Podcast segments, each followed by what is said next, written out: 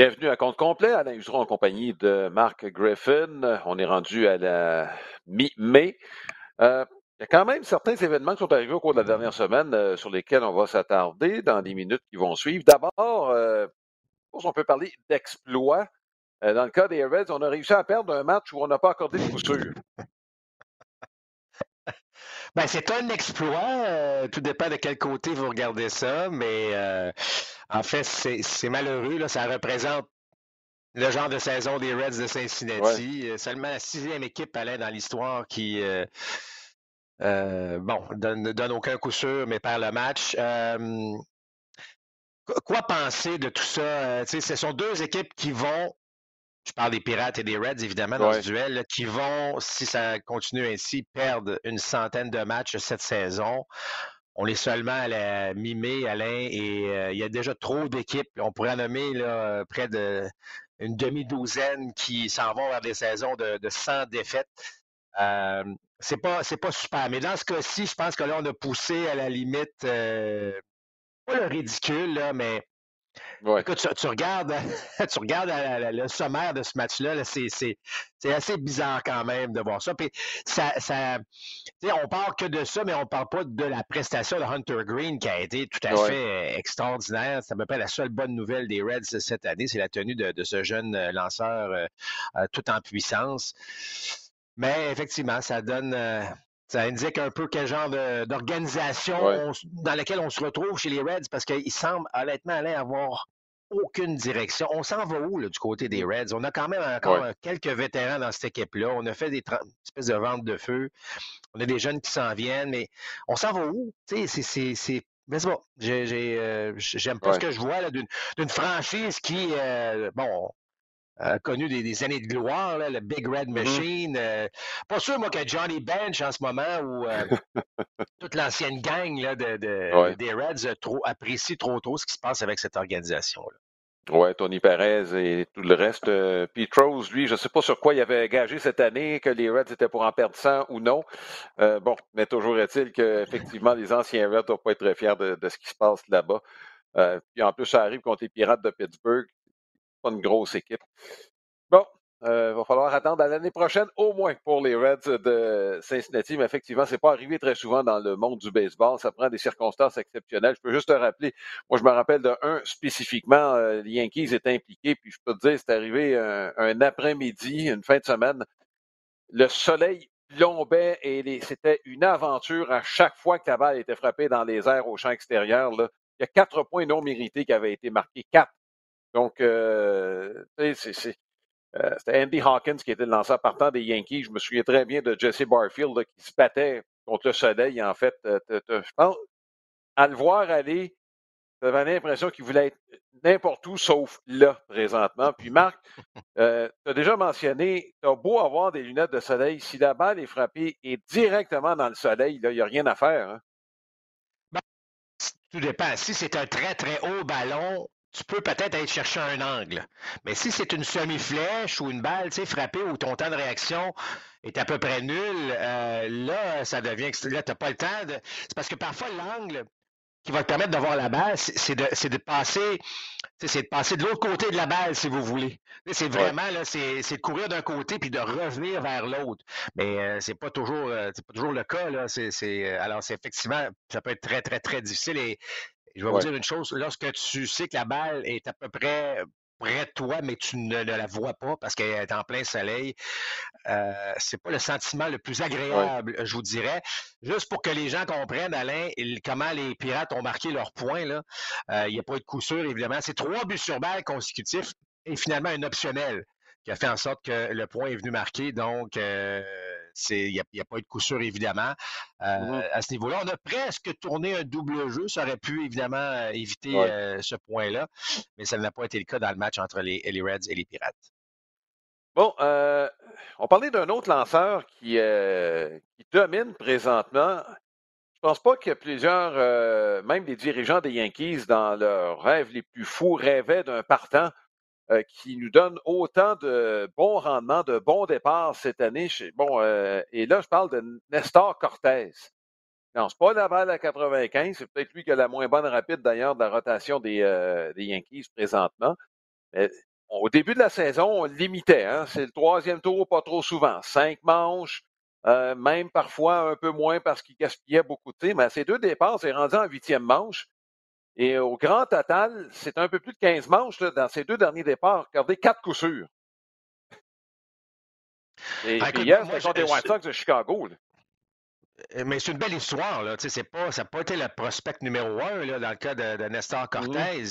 Euh, mais moi, tu sais, Alain, je, je, trouve ça toujours un vent de fraîcheur de voir un gars qui lance 91 000 à l'heure, euh, mais qui a toutes sortes d'angles de bras. Hein? La balle ne sort jamais de la même place du côté gauche, évidemment. C'est un lanceur gaucher. Vraiment efficace contre les frappeurs droitiers. On est toujours coincé. Les frappeurs droitiers semblent toujours coincés. C'est toujours bas à l'intérieur. Euh, mais c'est. C'est pas un gars qui, s'est réinventé tant que ça. C'est belle synergie avec euh, la direction des Yankees, avec les receveurs, bonne préparation. On sait à quel point maintenant la préparation se fait beaucoup. Bon, avant les matchs, là, on sait à peu près euh, qu'est-ce qu'on va faire avec quel frappeur. Donc, une application du plan de match à la perfection. Mais chapeau à Nestor Cortez, parce que comme tu l'as dit, le troisième tour en ce moment, là, ce n'est même plus une. On, on se pose même plus la question. Les mmh frappeurs ont beaucoup de misère à mettre des balles en jeu euh, d'aplomb. Euh, encore une fois, je parle d'un gars qui n'a pas de puissance, donc c'est ça que je trouve rafraîchissant. Euh, bon petit changement de vitesse, mais ce qui est probablement le plus efficace, c'est que la balle ne sort jamais de la même place. Ça, pour un frappeur, c'est vraiment fatigant parce que là, ta première présence, Bon, tu vois la qualité des tirs, tu vois qu'il y a un peu de mordant sur la glissante. Tu dis, bon, la deuxième présence, je vais m'ajuster. Puis là, la deuxième présence, ben, la balle, au lieu de sortir d'un peu plus haut, oups, soudainement, ça sort de côté. Là, tu dis, bon, un instant, alors là, tu as deux présences, puis tu pas nécessairement encore confortable. Là, tu arrives à la troisième, change encore l'angle, euh, ne, tombe jamais dans des, euh, des habitudes où c'est toujours le même tir au même compte. C'est un art lancé. Puis en, ce moment, Nestor Cortez est en train de. Écoute, il joue dans la tête des frappeurs. Son jeu d'échecs est impeccable. On ne semble jamais anticiper le bon tir. Puis en plus, ben, je, parle de ce fameux euh, bon, langue de bras, là, ce qui fait que soudainement, ce gars-là est extraordinaire. L'échantillon commence à être assez grand, Alain, pour, tu sais, dire que c'est sérieux, là. C'est, je ne sais pas qu'il va gagner Cy Young demain matin, mais honnêtement, ce qu'il fait depuis le début de la saison, il pourrait être considéré, si ça se poursuit ainsi, euh, avec un Justin Verlander, par exemple, qui est extraordinaire aussi cette année. Mais ce que je veux dire, c'est que c'est bon pour le baseball et les Yankees, évidemment, euh, en profitent drôlement. Comment t'expliques, euh, dans le cas de Cortez, je regardais son cheminement, il y a deux équipes qui ont levé le nez dessus. Euh, c'est son troisième séjour avec les Yankees. Euh, il a été repêché par l'équipe. Là, on parle de 2013, né à Cuba, mais il a été élevé en Floride. En 2017, les Orioles de Baltimore décident de le prendre dans le repêchage des, euh, des joueurs professionnels. Ça n'a pas duré longtemps, ça a duré deux semaines. Il a joué quelques matchs. Les Yankees l'aimaient assez pour le reprendre parce que les Yankees avaient l'option de le laisser aux Orioles puis dire bon, regarde, on n'en veut plus. Là, par la suite, à la fin de 2019, les Yankees l'échangent aux Mariners de Seattle contre, euh, bon, euh, poignée de pain, poignée de change. Un an avec Seattle. Et là, les Yankees le réembauchent comme joueur autonome. Ça, fait un peu plus d'un an, en janvier 2021. Euh, il est arrivé quelque chose, là. Il y a deux équipes qui ont levé le nez sur lui. Ben, j'aime mieux penser qu'il y a, quelqu'un chez les Yankees, de toute évidence, qui avait vu quelque chose. C'est pour, pour qu'un gars mm-hmm. revienne une fois, deux fois dans l'organisation. Bon, mm-hmm. c'est un lanceur gaucher qui lance des prises. Donc, en partant, il y a quand même un petit avantage. Mais n'étant pas un lanceur de puissance, se fait beaucoup bon à cette, cette glissante ou cette balle rapide coupée. Ça se, peut, ça se peut que certaines organisations disent non, moi là, si c'est une rapide coupée gaucher, il faut que ça soit un petit peu plus puissant que, 90, 91 000 à l'heure ou peu importe, euh, ce qui est, sa moyenne. Euh, donc, c'est, c'est, pas impossible de voir. C'est pas un gars qui a un physique imposant. C'est pas un gars qui, normalement, allait lancer justement tard dans ses départs. il y a des organisations qui Bon, tourne la page pour ce genre de ce genre de, de, de, lanceur. Mais de toute évidence, tu sais, je dis souvent, Alain, pour survivre dans le baseball, des fois, ça prend une personne influente qui t'aime bien, là, tu sais, qui te donne une chance, mm-hmm. qui te permet de. Alors, c'est pas vraiment l'histoire qui s'est passée avec les Yankees. Euh, il y a quelque chose qu'on voyait dans ce gars-là d'une manière Et comme tu l'as mentionné au tout début, euh, même si on voyait quelque chose, je pense pas qu'on voyait un gars qui allait être lanceur partant régulier, qui pouvait lancer en moyenne près de 7 manches par départ. C'est pas ça du tout. Mais là, lui, il a mm-hmm. saisi l'occasion. Et là, ben, écoute, j'espère qu'il ne regarde pas derrière parce que ce qui se passe en ce moment, c'est extraordinaire. et j'ai mentionné tantôt, mais cette préparation des Yankees, euh, cette année semble vraiment, vraiment être supérieure à ce que c'était auparavant. Euh, parce qu'on gagne des matchs serrés, mais aussi on gagne des matchs à pointage élevé. Mais on a surtout des prestations de lanceurs partants tout à fait exceptionnelles. Oui. Écoute, ce sera, en tout cas, c'est une belle surprise. Euh, c'est un beau cadeau, ça, pour les Yankees de New York. Et, qui, qui, vont très, très bien. Il n'y a rien à redire sur la saison, là, présentement, des Yankees. Tu sais, je parlais, je, parlais dans le match de dimanche, on faisait allusion aux receveurs et au marché des receveurs qui, qui pourrait être chaud. Puis, au cours de la dernière semaine, je regardais un peu les Yankees. On a Trevino, on a Higashioka. Les deux jouent bien en défense. Est-ce que tu penses que les Yankees pourraient euh, aller du côté de Contreras ou si on se dit on a assez d'attaques, ces deux gars-là mènent bien les lanceurs, on y va comme ça? Parce qu'oublie pas, Gary Sanchez, là, euh, les critiques, et surtout sur son jeu défensif, on était plus capable de l'endurer à la fin. Oui. Mais tu sais, Alain, euh, l'équipe va bien. il y a une belle synergie à travers l'équipe. Ça, se sent, ça se ressent en fait dans les matchs. Euh, on fait du bon travail effectivement en défense. Est-ce qu'on peut s'améliorer en ayant un receveur qui vous donne un peu plus d'attaque? La réponse sera toujours oui. Euh, la réponse sera mmh toujours oui. Maintenant, quel est le prix à payer? C'est ça la grande question. si quelqu'un dit tu peux voir Contreras demain matin, est-ce que tu as une meilleure équipe? La réponse est oui, on va le prendre. Mais qu'est-ce qu'on donne en retour? Est-ce qu'on donne un joueur qui excelle présentement? Est-ce qu'on donne un, joueur, un joueur d'avenir? Est-ce qu'on enlève cette synergie-là? Est-ce qu'on. Bon, c'est pas juste on amène un joueur et on le remplace par un autre. Il y a un paquet de facteurs autour de ça. Euh, et lorsque l'équipe gagne, c'est euh, évidemment, c'est là que c'est le temps de faire les transactions parce que tu n'es pas en train de. C'est pas que la, la, planète baseball voit à quel point tu as un problème actuellement. C'est pas ça du tout. Au contraire, lorsque tu gagnes, tu as l'impression que tu es capable d'aller chercher le meilleur euh, possible. Mais euh, c'est sûr que son nom va refaire surface. c'est euh, éventuellement, on voit que les Cubs en arrachent drôlement. Je parlais des équipes qui s'en vont vers une centaine de défaites. On n'est pas loin de ça chez les Cubs de Chicago. Là.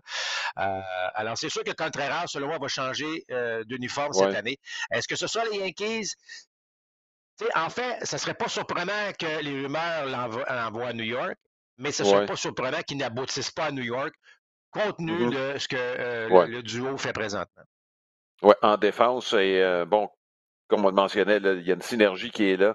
La même synergie pourrait se créer en quelques semaines seulement dans le cas de Contreras. Et, mais, mais, Alain, regarde, bon, tu sais, je parlais, on parlait du rendement de, de, de, Cortez, regarde le rendement de tous les partants actuellement chez les Yankees. Il y a un lien à faire avec les receveurs qui sont là actuellement. Tu sais, je parlais de préparation, bon, de, de, euh, bon, de synergie entre receveurs et, et lanceurs. C'est important, ça. Et en ce moment, je écoute, je ne suis, pas dans le vestiaire, mais je suis convaincu qu'on vous dit, là, les gars, si on enlève euh, un des deux ou la paire, et tous les lanceurs vont lever la main, ils vont dire, non, non, non, nous autres, on regarde ces gars-là, là. on a vraiment du succès, regarde la qualité des, moins de points mérités, moins de coureurs par manche, tout est là chez les partants des Yankees. Alors, receveur, là, c'est plus qu'un joueur qui peut frapper un petit peu plus. Là. Il y a tellement d'autres aspects c'est faut être prudent quand même dans ce genre de situation. Oui, et juste dire que les Yankees ont la meilleure moyenne de points mérités présentement, bon, dans la Ligue américaine. Euh, les receveurs ont peut-être leur mot à dire euh, là-dessus. On va demeurer avec euh, les l'Est américaine. Les Blue Jays de Toronto viennent de perdre encore une autre série. ça ne frappe pas. En fait, ça frappe tellement pas, Marc. il y a dix jours à peine, les Jays, globalement, avaient un rendement qui était acceptable à l'attaque c'est l'échantillon avec des coureurs sur les buts qui leur faisait mal, mais là, c'est l'ensemble. Je veux dire, là, on est rendu globalement, là, le, rendement, on a baissé de façon drastique. Et au monticule et à l'attaque, on est à peu près à la moyenne de la Ligue américaine. Ça donne une fiche de 500. Pas compliqué, là. On joue pour 500. On joue comme une équipe de 500. Euh, quels aspects t'inquiètent le plus? Ou quels joueurs, on pourrait dire? Ben, ben, pardon, je vais aller avec l'aspect, Alain. On, on vient d'insister beaucoup sur cette préparation des Yankees. Moi, je pense que les Blue Jays se, sont fait surprendre par leur adversaire. Et là, je parle d'adversaire, je parle des autres équipes. On a trouvé des failles chez les Blue Jays de Toronto. On a une préparation, selon moi, euh, des, euh, bon, des autres équipes vis-à-vis des Jays qui est peut-être supérieure à ce que les Jays, je ne sais pas, s'attendaient. Mais on lance très bien.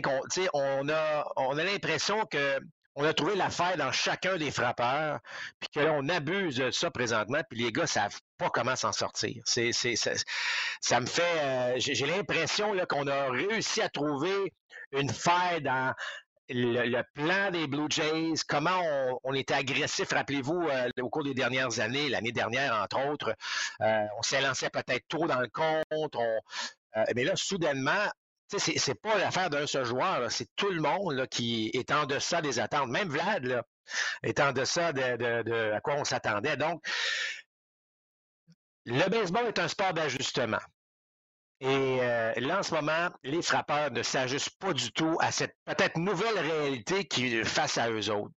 Euh, les équipes, donc, attaquent beaucoup plus les Jays sur leurs faiblesses, sur leurs ennuis, puis là, on n'est pas capable de s'ajuster ou de s'adapter à ça. Euh, Charlie Montoyo a changé un petit peu sa formation, a mis Vlad au deuxième rang. puis ça a donné un petit résultat pendant un match, mais ça n'a pas duré nécessairement. Donc, honnêtement, là, il faut peut-être revoir notre approche à l'attaque. Parce que oui, c'est vrai qu'au Monticule, bon, c'est pas aussi bien que c'était en début de saison, les trois, quatre premières semaines mais tout repose sur l'attaque. Si l'attaque va bien, je vous garantis qu'au niveau des statistiques, au monticule, ça va, ça, va se placer. Mm-hmm. On a d'excellents lanceurs partants chez les Jays. On a une meilleure relève que l'année dernière. Est-ce que c'est la meilleure du baseball? Pas du tout. Mais est-ce que c'est une relève qui est assez bonne pour maintenir le cap d'être une équipe de loin supérieure à 500? Absolument.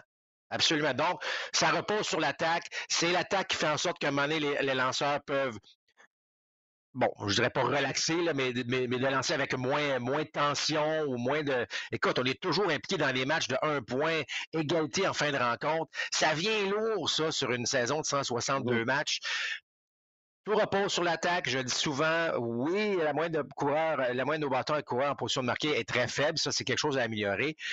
Mais je trouve, on, euh, quand la dernière fois qu'on a vraiment senti pendant, je sais pas, une période de 5-6 matchs, on a senti vraiment des présences au bâton de qualité, ou même si tu sais que l'équipe, bon, gagne pas nécessairement, tu sens que ça, ça s'en vient, tu sens là, que on prend des bons tirs, on a des comptes favorables, mais c'est pas ça du tout présentement. C'est tout le temps 0 et 2. C'est, on est tout le temps pris dans des comptes qui, euh, où on a l'air beaucoup plus à se défendre qu'à être en mode attaque. Et je pense qu'il faut donner crédit aux équipes adverses. Et les Blue Jays sont pas capable actuellement de réagir à ça. Est-ce qu'il reste assez de temps pour le faire? Absolument.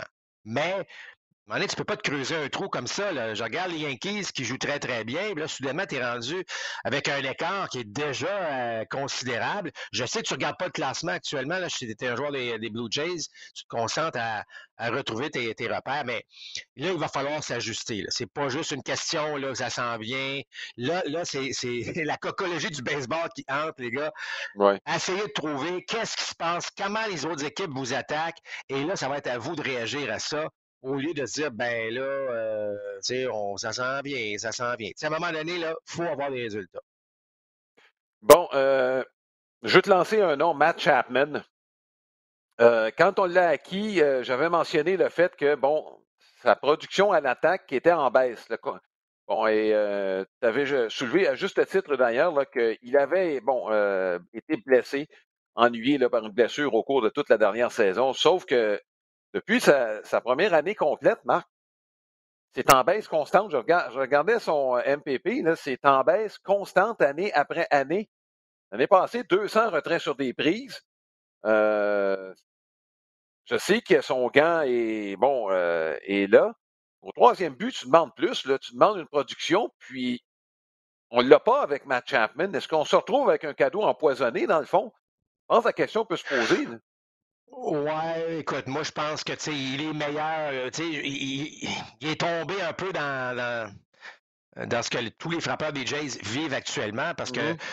sais, moi, moi, lorsqu'on a fait la question de Chapman, c'est vrai que c'est un gars de 200 retraits sur des prises, mais je pense qu'il est meilleur que ce qu'il a démontré au cours bon, des, mm-hmm. deux dernières années, entre autres, en raison de cette blessure à la hanche. Mais euh, il, est, comme un peu tombé aussi dans le panneau. Puis moi, c'était tout l'inverse que je pensais qu'elle allait se produire, c'est que l'attaque des Jays l'année dernière, c'était on n'avait pas peur d'attaquer tôt dans le compte. On n'avait pas peur de se présenter au bâton puis d'avoir de, bonnes présences, de bons élans euh, et que ça allait déteindre ça sur, sur Chapman. Il est, bon, il, est patient. Tu regardes son nombre de buts sur balle au cours des années. Toujours maintenu une bonne moyenne de présence sur les sentiers malgré les 200 retraits sur des prises. Euh, mais là, qu'à un moment donné, ben, en force de voir les gars s'élancer comme on faisait, ben, ça pouvait aider Chapman à aller on chercher quelques points produits de plus, quelques coups sûrs de plus. Il est dans le même panneau actuellement que, que tous les autres joueurs. Donc, c'est sûr que c'est inquiétant euh, à ce niveau-là. Euh, mais je pense que le gars a encore pas mal de choses à montrer en attaque. Mais son gars est tellement exceptionnel qu'il a quand même sa place. Mais il fait partie euh, des joueurs qui doivent trouver des solutions pour avoir un rendement supérieur à ce qu'il offre présentement. C'est clair, clair, clair. Là. Euh, je regarde ce que Gouriel fait présentement en relation avec ce qu'il avait fait en fin de saison l'année dernière. Euh, je regarde ce que.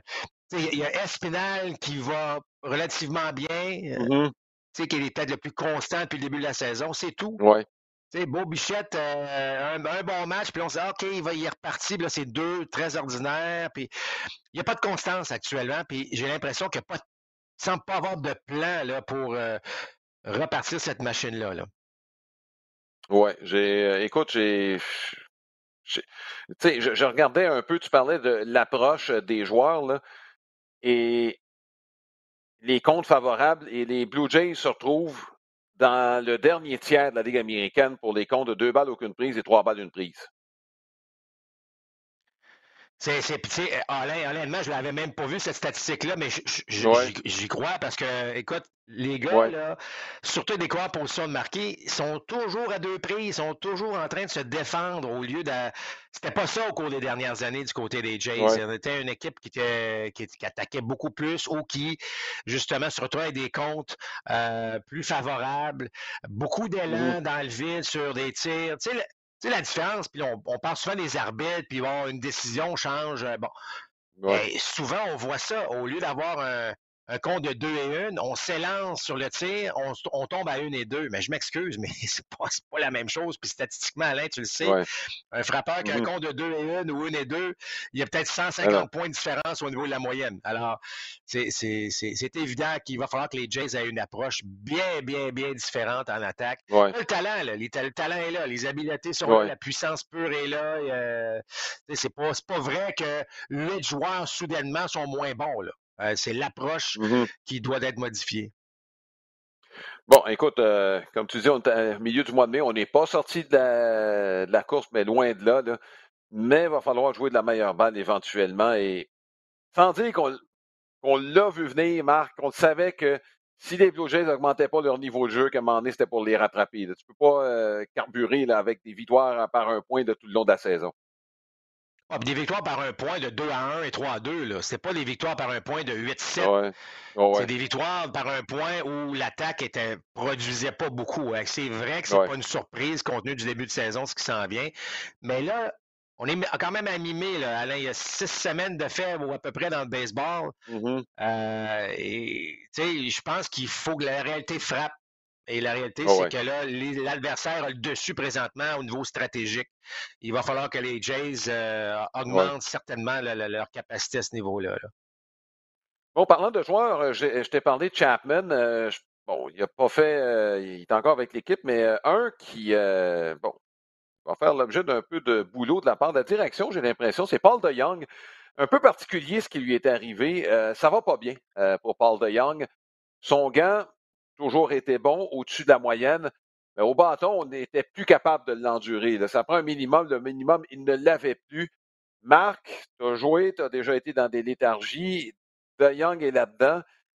Euh, c'est quoi qui attend De Young pour qu'il revienne euh, à un niveau où il pourra récupérer son poste d'arrêt régulier? Sais, Alain, si on avait une réponse facile à ça, on l'appliquerait, puis on n'en parlerait même mm-hmm. pas en ce moment. Là. ça va tellement plus loin que ça. Euh, l'aspect. Yogi avait raison, Alain. Euh, le baseball est 90% mental, l'autre moitié physique. Là. Euh, et dans ce cas-ci, c'est clair que lorsqu'on perd confiance, on perd nos repères, les gens ne nous regardent plus de la même manière. Là, on, tombe dans un cercle vicieux qui, parfois, on a l'impression qu'on ne peut plus s'en sortir. Ça fait un peu penser à Matt Carpenter à un moment donné, hein, où tout allait bien, puis là, soudainement, il n'y a plus rien qui, fonctionnait. Euh, c'est pas, ça n'a pas, pas, été une lente descente. Là. Ça a été là, assez drastique. C'est comme là, on n'est plus capable de mettre la balle en jeu. Donc, c'est un aspect mental. Et c'est un autre, malheureusement, un autre athlète qui a de la difficulté à surmonter ce genre de, situation-là. Mmh puis, tu sais, il commence à en sortir? là, il est, il est au niveau 3A et il s'est présenté. Ça va pas mieux. Euh, on est à peu près au même rendement là, euh, qui, qui euh, alors, tu sais, est-ce qu'il faut prendre un recul dans le sport? Est-ce qu'une une pause complète en dehors du sport? Mm-hmm. Il y a, peut-être ça aussi. Encore une fois, il n'y a pas une, recette magique. Mais je trouve ça extrêmement triste. on parle d'un gars qui a, connu des saisons de 30 circuits, qui a connu quoi, c'est six ans dans le baseball majeur, poste régulier avec les Cards de Saint-Louis et soudainement plus aucun rendement, absolument rien, un rendement là, qui, euh, effectivement, on n'avait pas le choix de, de, de, de bouger à ce niveau-là.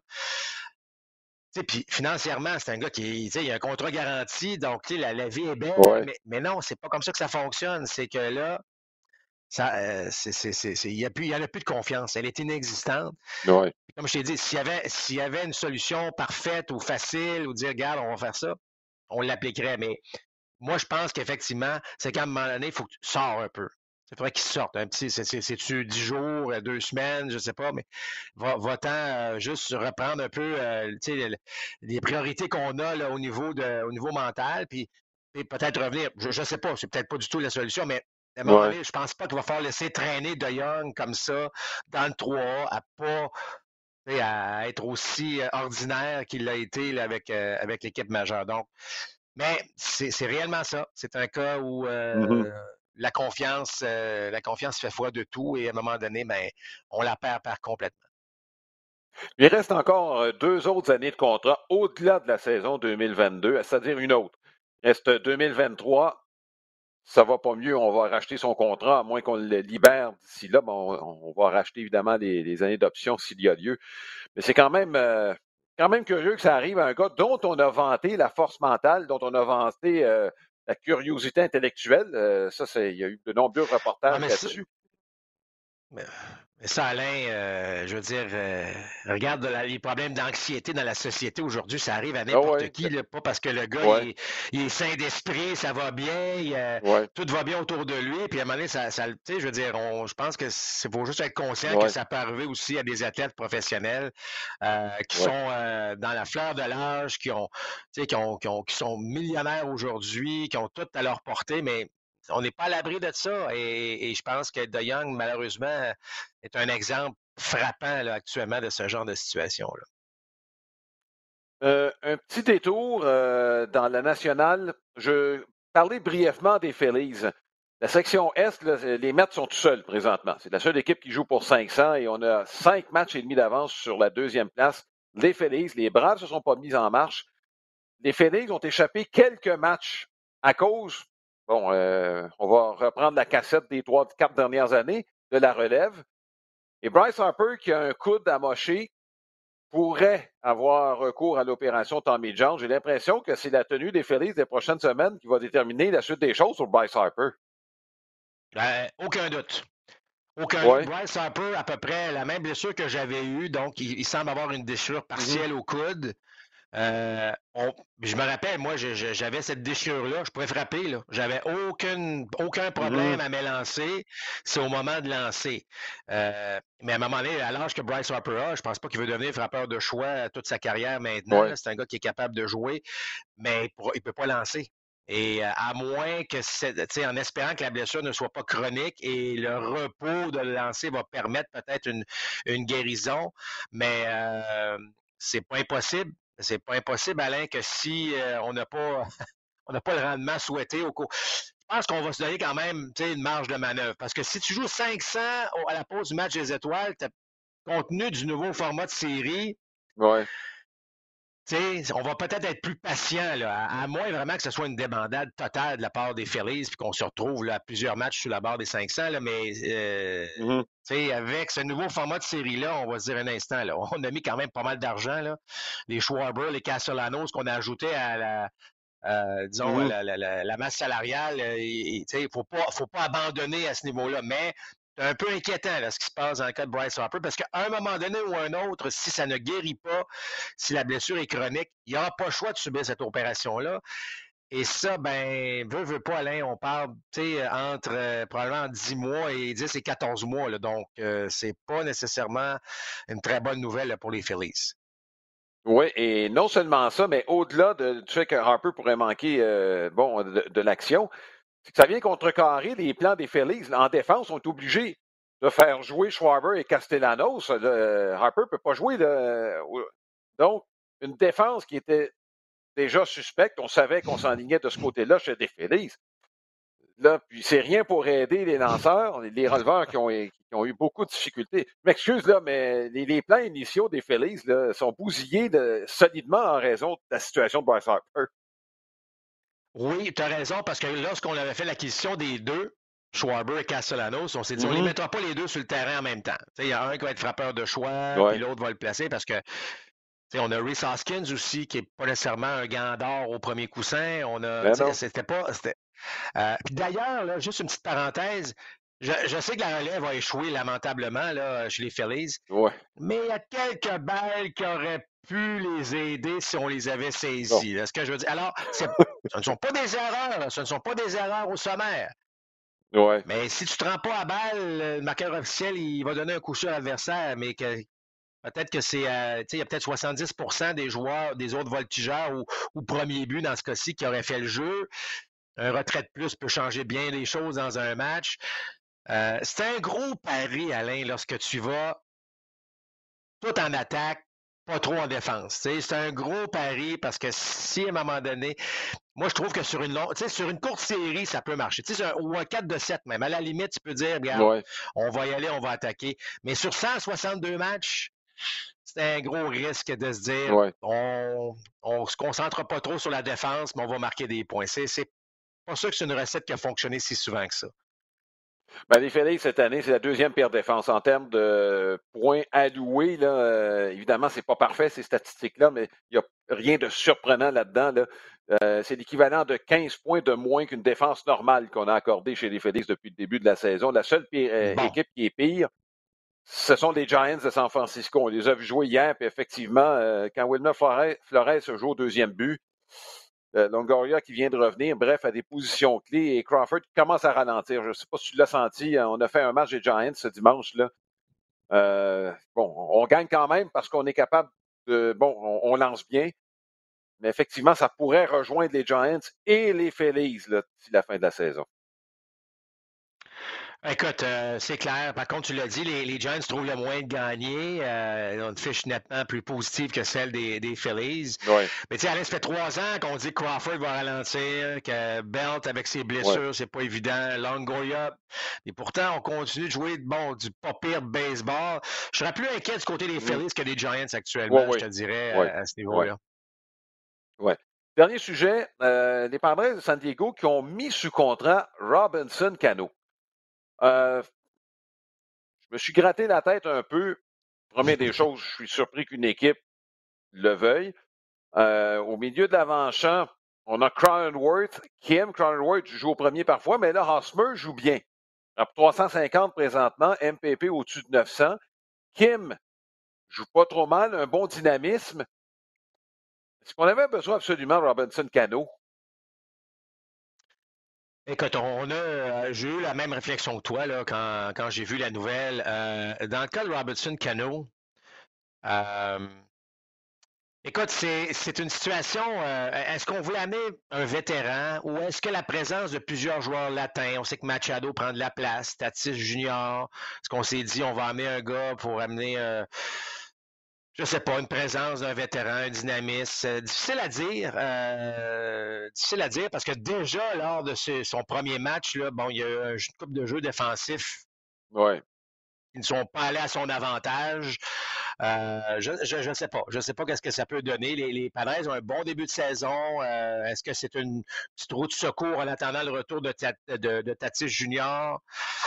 Euh, drôle de pari, drôle de pari, mais euh, bon, un gars qui a quand même gagné à une certaine époque, euh, il peut encore apporter un certain soutien en attaque comme frappeur gaucher, mais je ne sais pas. Il faut, vraiment gratter là, pour trouver des raisons positives d'une telle embauche.